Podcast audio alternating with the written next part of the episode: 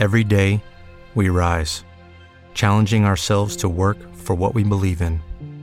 At U.S. Border Patrol, protecting our borders is more than a job, it's a calling. Agents answer the call, working together to keep our country and communities safe. If you're ready for a new mission, join U.S. Border Patrol and go beyond. Learn more at cbp.gov/careers.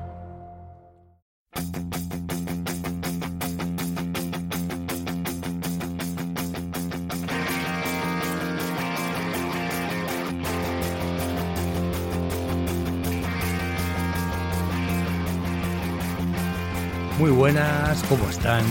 Bienvenidos a Cuadernos de Ilógica. Recuerden que por 2,99 pueden acceder a todos los contenidos del programa y así contribuyen a su continuidad en el tiempo.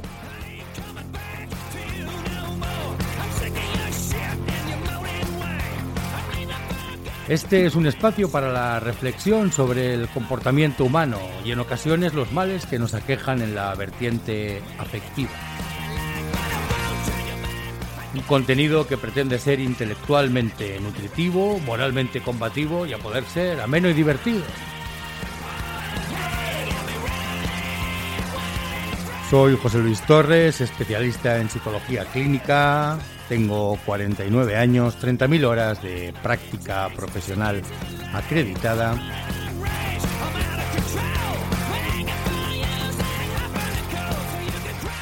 Y esta es mi particular percepción de la realidad, desde la cual genero opiniones relativas mejor o peor fundamentadas. Así pues, arrancamos, pero antes, como siempre, poquito de música.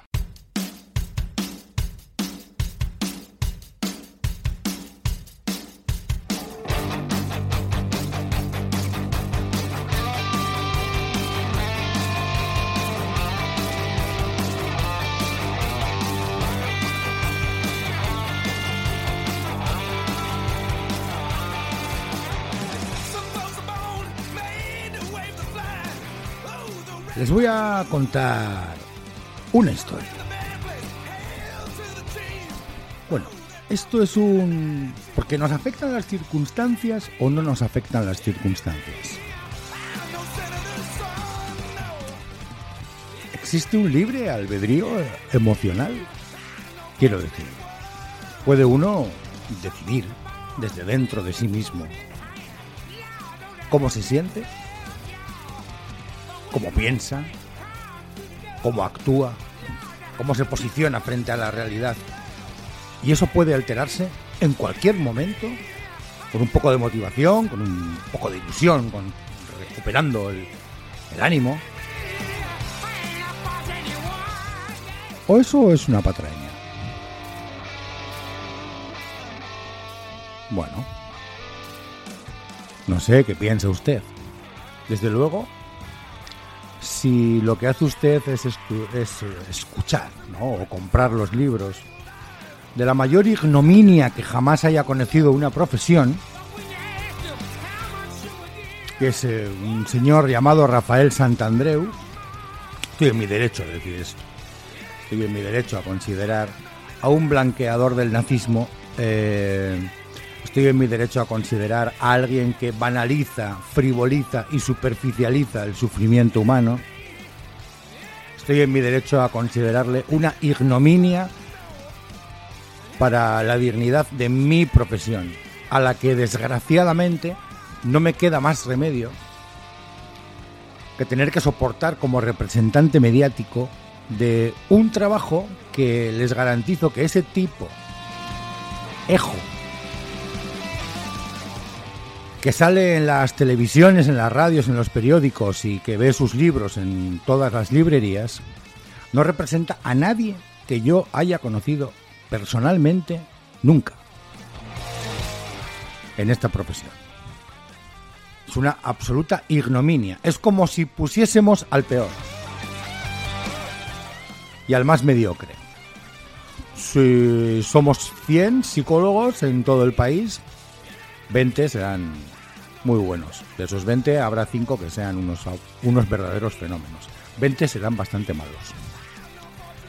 De esos 20, 5 serán un espanto.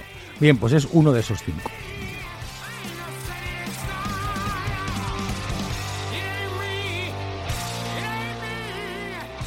Bueno, les voy a contar una historia que me llamó mucho la atención. Eh, les diré que esta historia está basada en hechos reales, pero la he ficcionado un poco, desplegando un poquito mi creatividad y mi imaginación, pero está inspirada en hechos reales. Esto sucedió tal cual se lo voy a contar y espero que pueda servirle de cierta ayuda para reflexionar al respecto de la pregunta de si las circunstancias nos afectan o no nos afectan. Hay una legión, hay una legión de más que probables psicópatas y de más que probables oscuros trastornos de personalidad, sujetos inmaduros, pululando por todas las redes y divulgando folclóricamente sin que nadie diga absolutamente nada. ¿Cómo los chavales no pudieran verse impresionados por esa divulgación si los adultos no decimos ni una puñetera palabra? ¿Cuál va a ser su punto de contacto con la realidad? Si desde sus colegios profesionales Nadie dice ni una palabra al respecto de la divulgación psicoteológico, folclórica que estamos escuchando por televisiones, radio, redes sociales, etcétera, etcétera, etcétera. ¿Cuál va a ser el punto de contacto que tengan con la realidad de lo que es la práctica clínica los chavales que terminan la carrera con 24, 23, 25, 26, 27 años? ¿Tienen ellos que pasar por una travesía del desierto porque los adultos sencillamente queremos mentir o no hacer el esfuerzo de decir ni una puñetera palabra? Pues sí, efectivamente, sí, así es, efectivamente. Este es un chaval de 14 años, la historia que les voy a contar. 14 años el chaval, eh, majete, comienza a sentirse mal comienza a sentirse mal y en casa, bueno, su madre lo ve cada vez más metido hacia adentro y si bien nunca había sido un lumbreras con las notas, pues bueno, el chaval iba ahí. ¿Te está gustando este episodio? Hazte fan desde el botón apoyar del podcast de Nivos. Elige tu aportación y podrás escuchar este y el resto de sus episodios extra. Además, ayudarás a su productor a seguir creando contenido con la misma pasión y dedicación.